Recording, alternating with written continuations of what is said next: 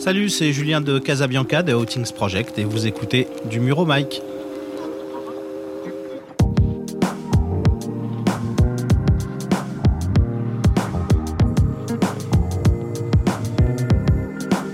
Si c'est une heure, une heure, alors là, là c'est autre chose. Bonjour, je m'appelle Catherine. Et moi, Adrien. Et vous écoutez du Muro Mike.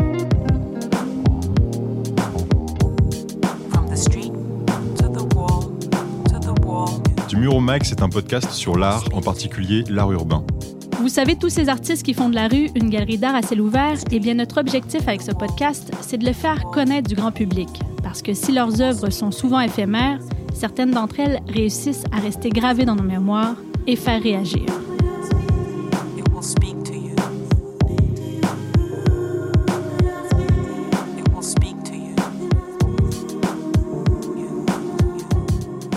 Aujourd'hui, nous avons le plaisir d'être en compagnie de Julien de Casabianca de Outings Project dans son atelier à Paris. D'abord, merci Julien de participer à du Muro Mike. Merci de m'avoir invité. Merci aussi à vous, chers auditeurs, d'être avec nous, toujours plus nombreux pour ce septième épisode. Si vous souhaitez voir les réalisations de Julien et comprendre son univers, rendez-vous sur son compte Instagram Outings Project.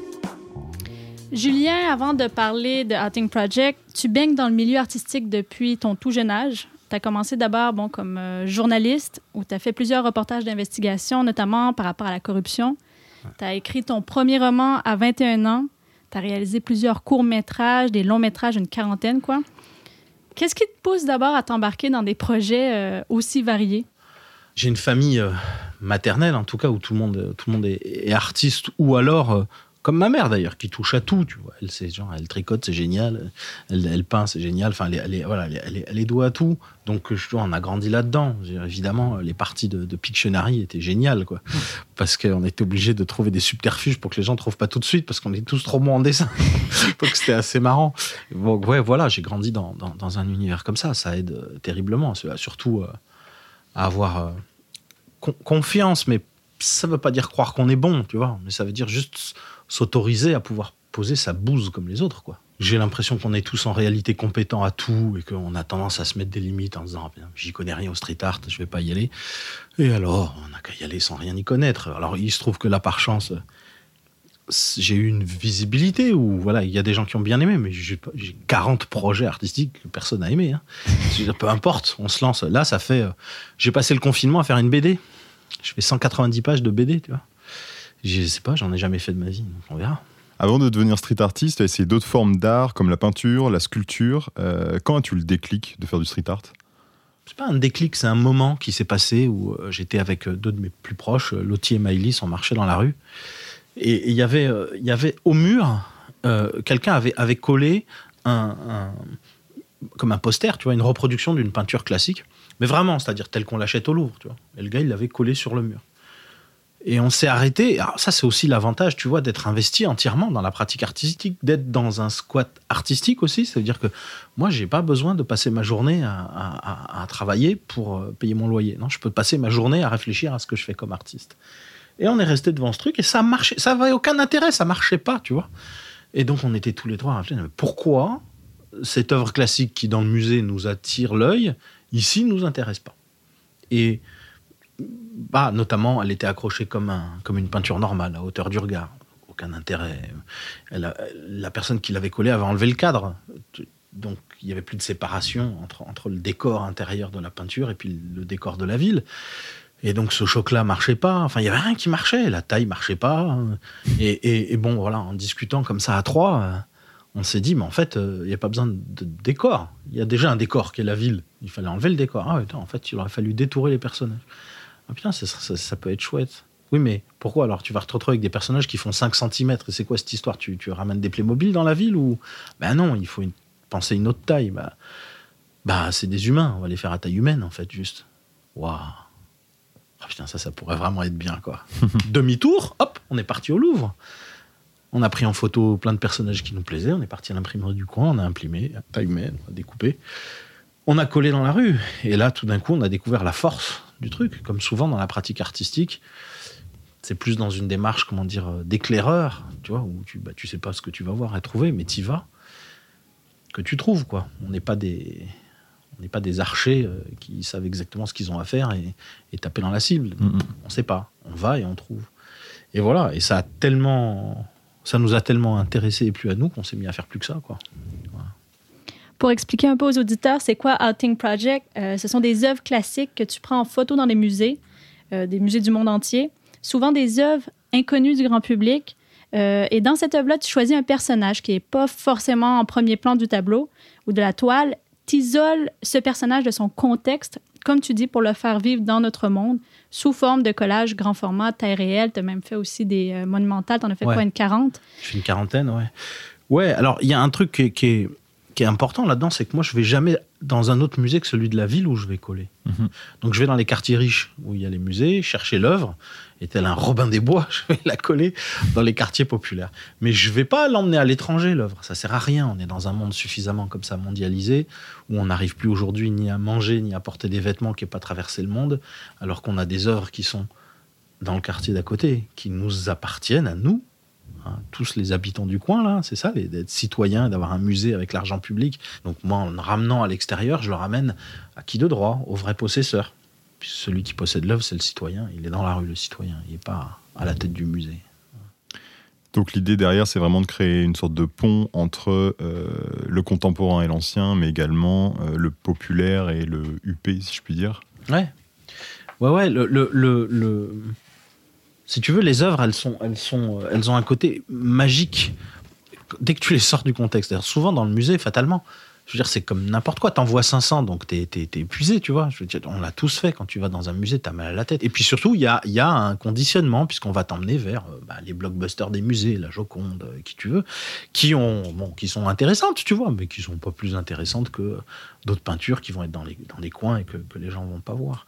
Donc moi, je vais chercher complètement librement les peintures qui me, qui me plaisent, les gens que les, les- personnages que j'ai envie de- d'emmener avec moi dans la rue, euh, j'ai envie de libérer là, un peu comme un prince charmant, les emmener dehors, les libérer du château. Et du coup, j'utilise toujours des œuvres classiques. D'abord parce que c'est libre de droit. hein. À partir du moment où l'artiste est mort depuis plus de 70 ans, je suis le propriétaire, toi aussi, vous aussi, tout le monde. On est le propriétaire, c'est le patrimoine. J'ai déjà essayé avec des œuvres contemporaines. Tu j'ai collé du Picasso, du Miro. Ça n'a strictement aucun intérêt. On dirait du graffiti normal. Le, choc qu'il y a dans mon travail, où tu vois clairement que tu as affaire à du classique qui n'est pas à sa place, disparaît dès que j'utilise des contemporains. Ça marche pas. Ça marche pas aussi avec des, avec des hyper-réalistes, même s'ils sont très anciens. Genre le Caravage, tu, tu- ça marche pas. On dirait, on dirait, que, on dirait une pub Nescafé, quoi. ça marche pas. Comment ça se passe dans ta tête? Là, tu te promènes dans le musée, euh, tu regardes les œuvres. Tu fonctionnes par coup de cœur et par choc que ça créera dans Non. la rue? En... Comment ça se passe? C'est quoi le process? Non, dans le euh, musée, euh, dans le musée, j'ai pas de coup de cœur parce que d'abord le musée, ça m'a jamais intéressé. Moi, c'est pas un truc qui me plaît. J'y allais pas avant. Là, dans tous les musées, t'as au moins un tiers du musée, c'est des œuvres euh, bibliques, enfin que des, bon, œuvres guerrières, enfin que des trucs qui moi m'intéressent pas. Donc, j'ai pas de coup de cœur. Ça m'est arrivé, tu vois. Bien sûr, des fois de temps en temps, tu tombes sur des personnages où t'as c'est moins un coup de cœur qu'une excitation et une impatience de l'emmener à l'extérieur. Mais voilà, je vais, je vais prendre dans le musée un peu tout ce qui est possible à prendre. En photo. Dès que ça pourrait, je prends, je prends. Et je documente le musée comme ça. Et c'est ensuite, quand je vais me promener dans la ville et que je vais voir les murs, que là, j'ai des coups de cœur. Des coups de cœur qui sont à double, à, double coup. Le premier, c'est le, le mur lui-même qui, qui va m'attirer par sa beauté. Et le deuxième, c'est la relation de cette œuvre. Si tu veux, c'est une approche qui est, qui est, euh, qui est presque inversée de ce qu'on fait normalement en graffiti, par exemple.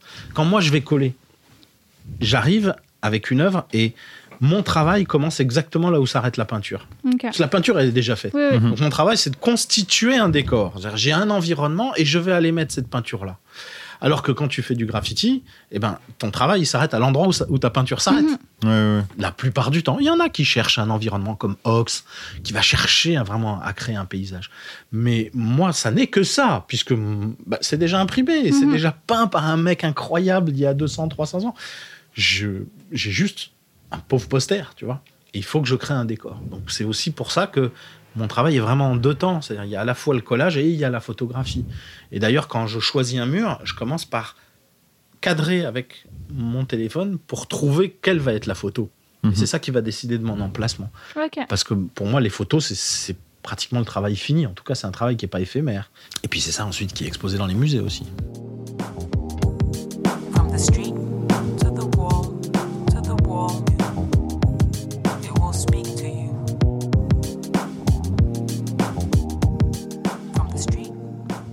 Assez rapidement, tu as décidé également d'en faire un projet participatif où tu incitais les gens du monde entier à faire de même sur ton site. Ouais. Euh, Est-ce que tu peux nous expliquer comment ça s'organisait? Pendant un an, il y a plus de 200 personnes qui ont collé. Aussi bien à Islamabad qu'en Nouvelle-Zélande et tout, ça a été super. Et puis ça s'est filoché tranquillement. Plus mes propres collages ont buzzé, et, plus ce, participatif a disparu. Alors finalement, aujourd'hui, la seule manière que ça a d'être participatif, c'est comme. euh, bah, c'est- quand euh, des musées m'appellent et qui veulent que.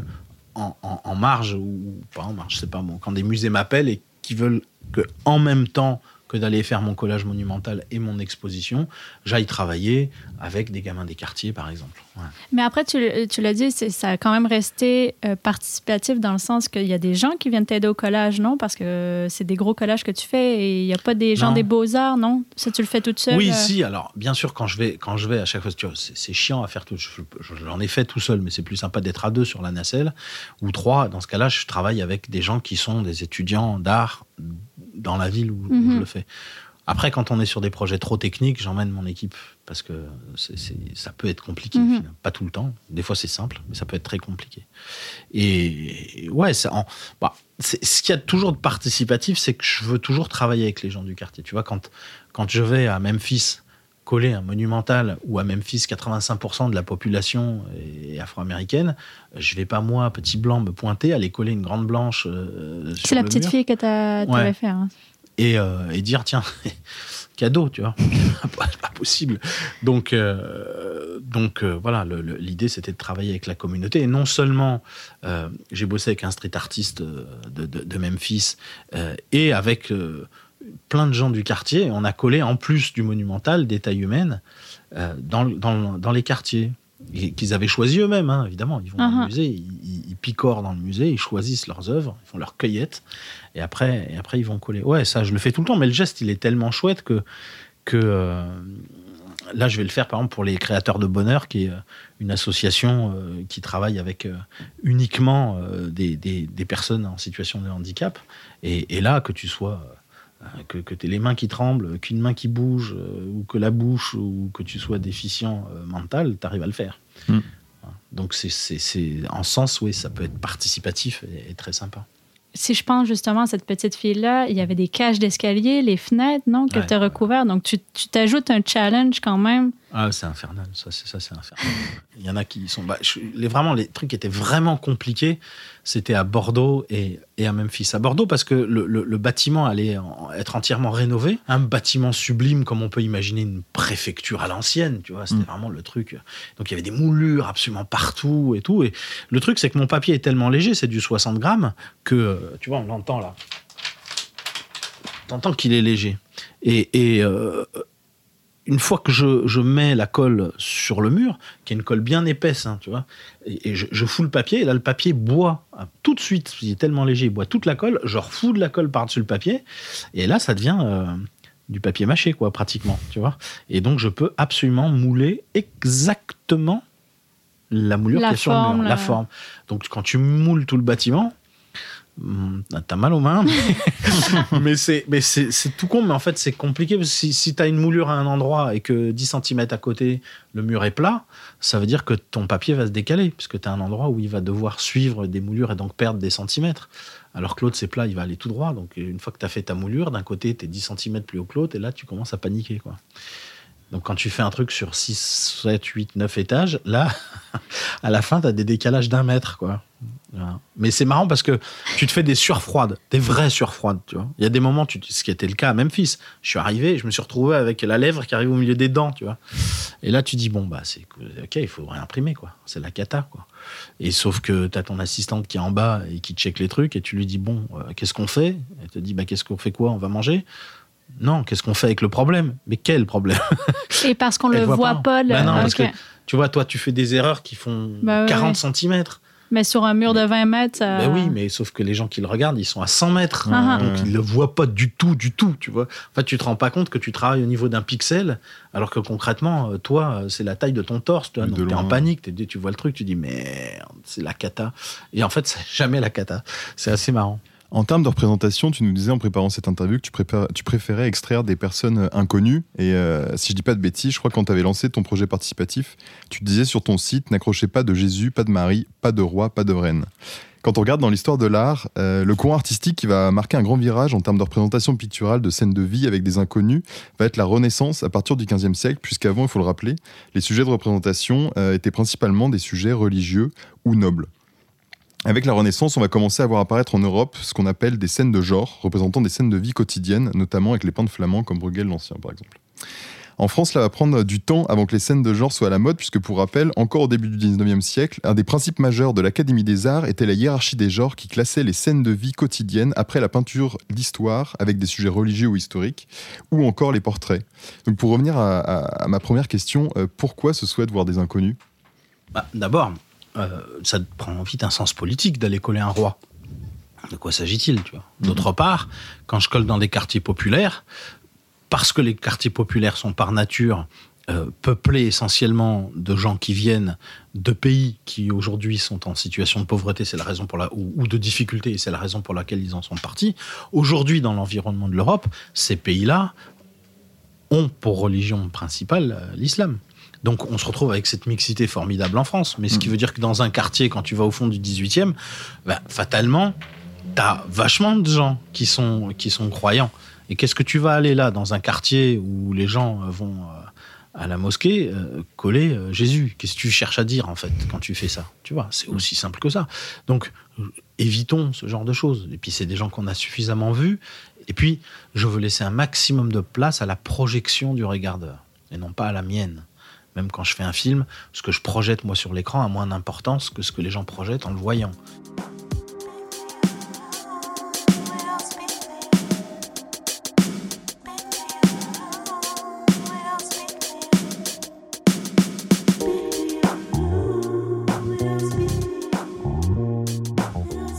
Il y a un autre dénominateur commun dans tous les domaines peut-être que tu as testé, c'est la rue aussi. Pourquoi la rue est si importante pour, pour toi? Des fois, c'est simplement la contrainte. Typiquement, pourquoi je colle dans les quartiers populaires? Parce que les murs sont plus beaux. Je te jure que si les murs étaient plus jolis dans les quartiers riches, je collerais dans les quartiers riches, j'ai rien à foutre. Ce que je veux, c'est faire mon image. Mais dans les quartiers riches, les rues, les, rues, hein, je trouve moche, mais les murs sont moches. Pourquoi? Parce qu'ils sont nickel. Alors que sur, plus le mur est décrépit, tu vois, là, sous le nez, pendant que je vous parle, j'ai un mur à c'est à Jérusalem. Le truc, c'est une vraie ruine. Bah, L'image, elle est formidable. À côté, tu un mur à Hambourg qui est déjà aussi pas mal abîmé, qui est un mur de squat d'ailleurs. Donc finalement, c'est pas la volonté d'aller porter les œuvres dans les quartiers populaires qui m'a mené. C'est la volonté de faire une image forte. Et alors, il se trouve que ça arrive dans le quartier populaire et que tout d'un coup, tu te dis, ah oui, ça tombe bien parce que ça a du sens avec ce que je peux avoir dans mes engagements personnels. Tu as travaillé avec des musées à travers le monde, euh, pour ne citer que euh, des, des musées, en tout cas les- en termes de pays, l'Inde, que ce soit en Inde, en Palestine, au Népal, Chine, Suisse, Mexique, États-Unis euh, et, et encore d'autres. Euh, en termes de contraintes que tu imposes, on évoquait tout à l'heure le fait que tu souhaitais à chaque fois extraire une personne d'œuvres qui appartenaient au musée. Est-ce que tu as d'autres contraintes que tu imposes à chaque fois que tu travailles avec des, des musées? De me foutre la paix. La vraie contrainte, elle est là. Ah oui, parce qu'on voudrait que vous travailliez. Ah non, non, je m'en bats, mais complet. Je m'en fous complètement. Et à tel point qu'il y a, y, a, des musées où, j'ai pris des œuvres qui étaient accrochées. Je repense à Aberdeen. Ils ont avec leur musée magnifique, t'as tout ce qu'il faut et tout. J'ai été au fin fond des réserves, sur les grilles. C'est-à-dire les grilles, c'est c'est les tableaux, ils sont accrochés. T'as sur, sur- c'est c'est- c'est une grille, hein, c'est comme une grille de- Mhm. de, de maison, sauf qu'elle est super grande. Et puis t'as 50 tableaux sur chaque côté. C'est sur un rail. Les trucs qui sont là, ils sont destinés à rien, tu vois. D'ailleurs, ils sont euh, les uns face aux autres. Ils ont euh, 10 cm d'espace vital, tu vois. Mhm. Donc t'as des personnages qui sont les uns face aux autres, entassés dans un. C'est effrayant, quoi. Bon, voilà. Moi, je regarde tout. Je regarde toutes les grilles. Alors, quand je dis que je vais, je vais aller voir les grilles, ils sont verts parce que eux, ils ont déjà sélectionné, tu vois. Ils estiment que, ouais, mais d'accord, ok, mais toi, tu as sélectionné ce qui est important pour l'histoire, ce qui est important pour ta ville, ce qui est important pour tes groupes d'élèves qui vont venir et qui ont des choses à apprendre. Et tu vois, il se passe des choses bizarres. À Aberdeen, je choisis deux, une jeune fille et un, et un- et un- un jeune mec. Mais Ils, ils ont, je sais pas, ils ont 8-10 ans, tu vois. Mais qui sont sur deux tableaux différents. Il y a, je sais pas combien, il bah, tu sais, les musées, il y a 20 000 tableaux. hein. Enfin, c'est délirant, quoi. Bon. Je choisis ça, comme ça. Et puis, je les colle dans une impasse, sur un endroit où personne ne va. Donc, ça forçait les gens à rentrer euh, dans, dans, dans cette impasse pour se retourner et voir les collages. Et le jour de l'inauguration, t'avais, je sais pas, il y avait 1000 personnes qui étaient là. Et et, euh, et, et il y a une dame qui me dit, euh, qui me dit mais c'est que- que- quel- c'est formidable c'est, c'est de, de connaître aussi bien l'histoire de la ville et de, de se rapprocher autant. Et ça nous touche beaucoup. On est tous très conscients de ce que vous avez fait. J'ai dit, mais j'ai fait quoi? J'ai dit, de quoi vous me parlez quoi? Elle me dit, mais vous savez quand même ce qui s'est passé dans cette maison. Ben non. Mais qu'est-ce qui. je- pas du tout. Moi, je colle, c'est tout. Ben, en fait, il y a eu 400 gamins qui ont été kidnappés, qui ont été mis dans la cave de ce bâtiment et qui ont été envoyés comme esclaves aux États-Unis. Et sur la petite place qui est juste là, il y a, un proverbe à Aberdeen qui dit que parfois, quand tu marches sur cette place, tu sens dans ta main la main des enfants qui vient prendre la tienne pour que tu les emmènes. Et moi, j'ai choisi deux gamins et tous les gens d'Aberdeen étaient persuadés que je, ra- je racontais cette histoire-là. Mhm. En réalité, c'est là que tu te dis, ah ouais, en fait, il y a- ouais, d'accord, il y a des fantômes. Vraiment, tu vois. Et c'est étonnant parce que tu choisis complètement librement dans le musée et en réalité, tu te connectes. Euh, je sais pas pourquoi. Bon, on peut mettre ça sur le. C'est le hasard, hein. Mhm. Mais bon, le hasard, c'est beau. Le hasard ou les fantômes. C'est peut-être ça, hein, les fantômes. C'est peut-être le hasard. Il y a des pays où ça a été euh, peut-être plus difficile à faire, où, où là, tu as, senti que c'était peut-être litigieux ce que tu faisais. ou... Il y a des pays où c'était impossible. Je voulais le faire au Bénin et le, le- le- le conservateur du musée me, me comprenait pas au téléphone, me dit mais comment ça des portraits, des, des- des- des portraits de meubles? Je, je comprenais rien. En fait, il, il finit par m'expliquer en se marrant. Il pensait que je savais, mais que ça n'existe pas dans la dans, Dans la l'Afrique de l'Ouest. T'as pas de peinture de portrait. Ça n'existe pas. Alors dans l'art contemporain, bien sûr, tu vois, mais sinon il y en a pas. Alors ils peignent sur les visages, ils peignent les maisons, euh, ils font des masques, Uh-huh. ce qui est très peu présent dans notre culture à nous. En revanche, peindre des portraits, ils n'ont pas. Donc je peux pas le faire dans, dans- dans ces zones-là. De même que globalement dans les, dans les pays musulmans, puisque le- la, la représentation euh, des visages est, est quasiment bannie et qu'on peut en trouver un petit peu, mais dans l'art ottoman. Mhm. Mais il n'y a pas de représentation de, de, de visage dans, dans l'ensemble du monde musulman. Donc ça peut rendre les choses plus compliquées. Après, c'était aussi difficile euh, au Népal. Quand, quand, quand j'ai- collé à, à Katmandou, euh, ben là, tu, les seuls trucs que tu as, c'est des dieux, quoi. Donc, euh, faut pas déconner, quoi. Donc, Ah oui. du coup, j'ai été dans le temple euh, et, et je leur ai montré ce que je voulais faire. Et, et donc, puis comme le personnage, il avait trop de flammes, il y avait des trucs que je voulais retirer. Alors, ça les a beaucoup fait rire, mais il, il- ça leur posait pas de problème. Enfin bon, voilà, ils m'ont expliqué. C'est comme si tu retirais de la couronne euh, d'une reine, quoi. Mhm. Mais c'est pas grave, tu peux, tu c'est artistique, on peut y aller. Mais euh, non, il n'y a jamais eu de, de difficultés. Après, bien sûr, euh, encore une fois, je sais pas, quand je suis à la Nouvelle-Orléans, euh, euh, que j'ai trouvé euh, dans le musée euh, deux esclaves qui sont en train de cueillir du coton et que je suis donc dans les quartiers populaires, c'est-à-dire au milieu euh, des blacks, et que je vais aller coller, moi blanc, des esclaves, tu fais pas ça en fait Mhm. pas comme ça, quoi. Mais voilà, donc je me, je, je- je me suis arrêté au bout d'un moment devant une grand-mère qui était assise devant sa maison comme peut-être 900 000 grand-mères à la Nouvelle-Orléans et je, et je lui ai montré ce que je voulais faire, je lui ai expliqué ma démarche et du coup elle a regardé le collage, enfin le, papier que j'ai déroulé devant elle par terre et, et euh, elle a dit ok, là elle a réuni tous les gamins de la rue et elle a fait une, euh, une petite conférence quoi aux gamins et qui m'a sidéré parce qu'elle a parlé tu vois de quelque chose que moi j'aurais jamais imaginé. Elle a parlé de la culpabilité de l'esclavage euh, qui est un truc qui m'a sidéré puisque c'est des mots que j'entendais de ma grand-mère qui était à Auschwitz et, et tu dis mais comment tu peux te sentir coupable d'un truc pareil? Tu y es pour rien tu vois et donc c'était c'était étonnant tu vois ce, ce- rapprochement et d'entendre ça et donc on a collé avec les enfants et la grand-mère ces esclaves sur le mur pour eux c'était c'était porteur d'un sens à ce moment-là Et ça ouvre un dialogue aussi. et ça ouvre euh. un dialogue déjà entre eux aussi, Mhm. parce que bon, tu vois, c'est des sujets sur lesquels ils vont pas, puisque ils en ont honte. Mhm. C'est c'est vrai que ce qu'il y a de curieux avec, mon- avec ce travail, c'est pas fait pour, mais c'est qu'en fait, il est hyper consensuel. C'est que tout le monde aime ça. C'est étonnant parce que c'est moins mon travail que l'œuvre classique elle-même qui est respectée. Et, et ça me questionne aussi sur le- la continuité, si tu veux, du goût. Tu vois, on n'est pas, on n'est pas séparé, de, en effet, de la Renaissance dans aujourd'hui euh, la coupe d'un t-shirt. Non, c'est- c'est- ça, ça a été une progression de la forme du, du vêtement euh, jusqu'à nous, et c'est- tout ça est inscrit ensemble. Mais d'ailleurs, euh, regarde, tu vois, on parle de vêtements. euh, Nike, quoi. Nike, c'est quoi? C'est une déesse grecque. Apple, c'est une pomme croquée, quoi.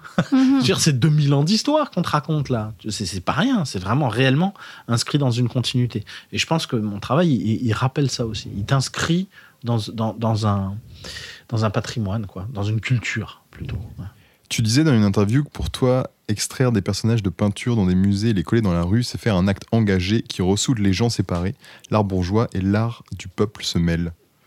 Quand tu parles d'art bourgeois, euh, tu trouves aujourd'hui que l'accès à la culture, comme la peinture, euh, qu'on peut trouver dans les musées ou encore une galerie, est quelque chose qui est encore trop réservé à une élite?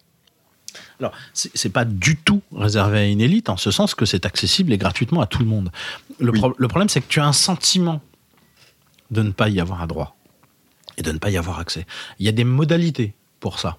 Ils font la gratuité, ils invitent les écoles, etc. Et ils comprennent pas pourquoi les gens viennent pas. C'est ça hein, dans le discours, ils sont très étonnés. Mais ils viennent pas parce que c'est chiant. C'est juste la seule question annonce-leur au Louvre que tu transformes, que toute l'aile ouest c'est de l'amour, que toute l'aile euh, l'autre c'est de la mode, de la mode. Contente-toi simplement de les mettre par leurs fringues. Ça va être rempli de gens des quartiers qui sont tous ils vont venir parce que ça les passionne la mode. Ça leur parle Et plus que, comme ça tu leur dis, parle. un peintre du 17e siècle. Bien sûr, là aujourd'hui c'est rangé pour les savants. Donc fatalement, ça peut pas t'intéresser. Tu vois, le, le- le- le Palais Beaux-Arts de Lille a fait une exposition qui s'appelait Joie. Le point commun des œuvres, la joie. De toutes les époques. Les gens, il y avait l'entrée était libre. C'était rempli de tous les types de personnes que tu peux imaginer. Et tout le monde avait la banane jusque-là. Et c'était formidable. Et oui, et pourquoi pas? En, quoi on devrait euh, réserver ça aux, sachants? Alors on le réserve pas, mais il se trouve que c'est les sachants qui vont faire les trucs et qui, bah, ils sont dans leur monde, mais c'est normal.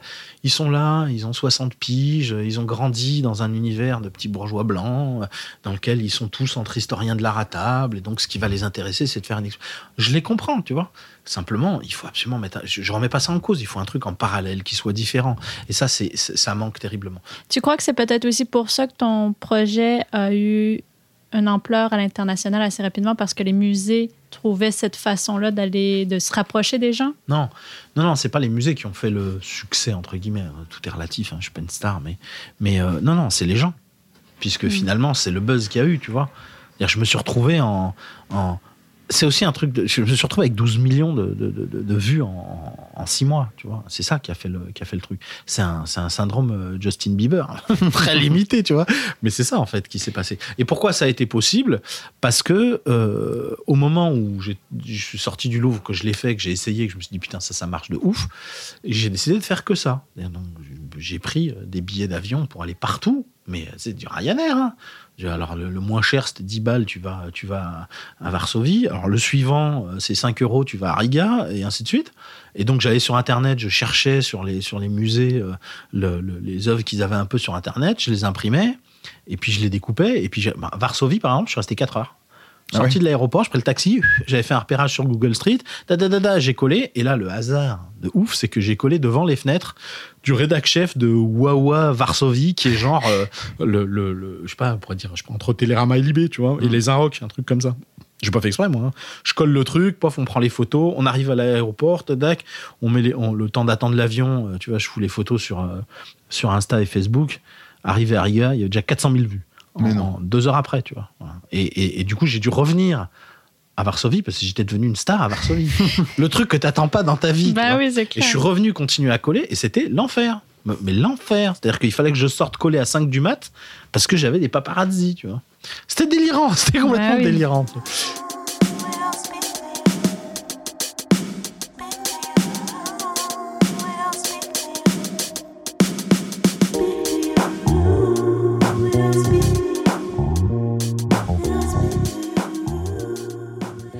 Collabores euh, aujourd'hui avec beaucoup de musées, tu fais aussi encore du sauvage et euh, dernièrement tu as fait une série de collages, une série euh, sexe pour le New Art Magazine. Pourquoi avoir choisi cette thématique qui est euh, peu mise en avant aujourd'hui parmi les, les street artistes? Ah Bah d'abord parce que, bah, je sais pas, comme plein de gens, je crois que j'aime ça. je veux dire, je crois qu'après, j'ai aussi pensé à faire une série bouffe, mais il y a moins de tableaux. Tu vois, j'ai fait cette série, j'ai collé du sexe, mais j'ai aussi collé un manifeste. Un manifeste qui, qui, qui a envie de dire, oh les gars, mais pourquoi quoi? Pourquoi le street artiste qui a franchi cette frontière infranchissable structurelle de la société qui est le droit de propriété? Ce truc qui a été le début de nos sociétés civilisées. Le street artiste a franchi cette limite-là. C'est-à-dire qu'il se permet de s'approprier un mur qui est une propriété privée pour y poser son art. Fascinant. En revanche, le street artiste ne franchit pas la limite de la sexualité. Pour une raison inexplicable. Alors, tu vois vaguement Bon, alors des bites, évidemment, mais elles sont toujours caricaturées. Euh, Une chatte, vas-y par là, mais un peu caricaturée. Bon, il y a un mec à Bruxelles qui s'est mis à faire des choses, mais tu vois bien qu'il a pris un soin absolu. Il a mis une bite dans une chatte à un moment. T'as compris que jusqu'à l'âge de 14 ans, tu peux pas reconnaître, tu vois. Alors nous, évidemment, ça nous saute aux yeux. Mais les gamins, non. Tu vois qu'il a pris ça en compte. Alors, il a fait une grosse bite à un moment, mais au repos. C'est un, mon coude aussi, hein. C'est un organe, tu vois. Je veux dire, une bite au repos, c'est un coude, c'est un foie, un genou, c'est rien. C'est pas une sexualité, une bite au repos, tu vois. Tu sens qu'il y a eu une limite qui s'est posée dans le street artiste où les types arrivent face au mur et se disent non. Mais pourquoi? Parce qu'il y a des enfants dans la rue, c'est ça? Mais sans déconner. T'entends les paroles qu'ils mettent dans les chansons de rap qui vont dans toutes les oreilles? Mhm. Et alors toi sur le mur, tu fais ah ben non, espace public, ah non, il y a des enfants qui passent.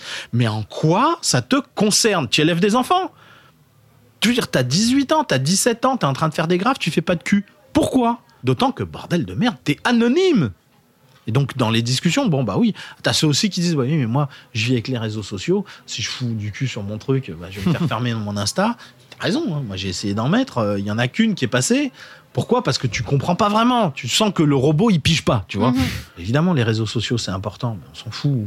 Je veux dire, il y a un moment, euh, la vraie vie quoi. Parce que tu vois là on parle de sexualité.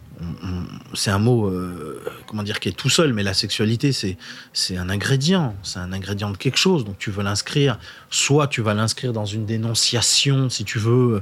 Aujourd'hui, on pourrait très bien, dans le mouvement que tu as, euh, d'a- d'aller dénoncer les viols, les incestes, etc., tout ce dont les femmes sont victimes, tu pourrais très bien utiliser cette sexualité-là pour aller montrer ça.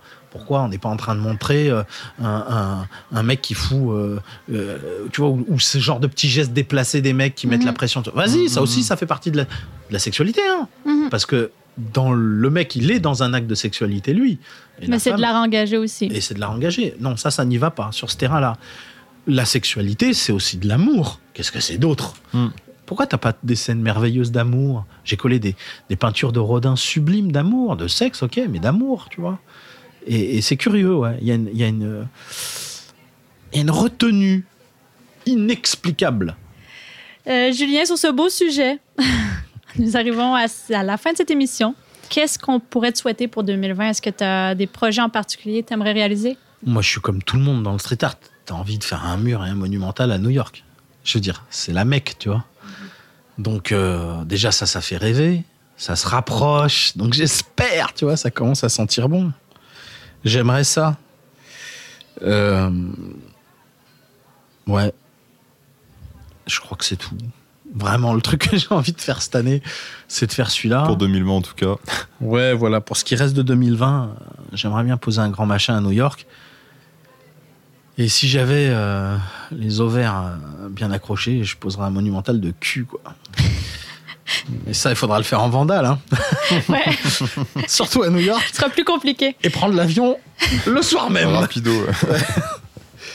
Mais voilà, faire, faire un monumental de, de, de, de- de sexe, d'amour, de, de, de- ça, ça j'aimerais beaucoup. Ouais. Mais bon, je vais pas avoir le choix que de me le payer moi-même, ça.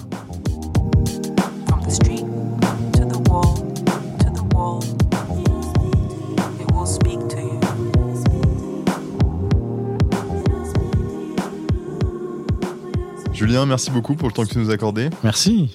Et merci aussi à vous, très chers auditeurs, d'avoir écouté du Mur Mike. N'hésitez pas à laisser vos commentaires et à liker notre page si vous avez aimé. Vous pourrez retrouver le travail de Julien de Outing Project sur son Instagram, arrobase outing-du-bas project, ou sur son site du même nom. Vous pourrez aussi retrouver toutes nos actualités sur notre compte Instagram du Muro Mike. Un grand merci à la galerie de Wall 51, partenaire de ce podcast. Et pour vous, chers auditeurs, on vous donne rendez-vous très bientôt pour un nouvel épisode.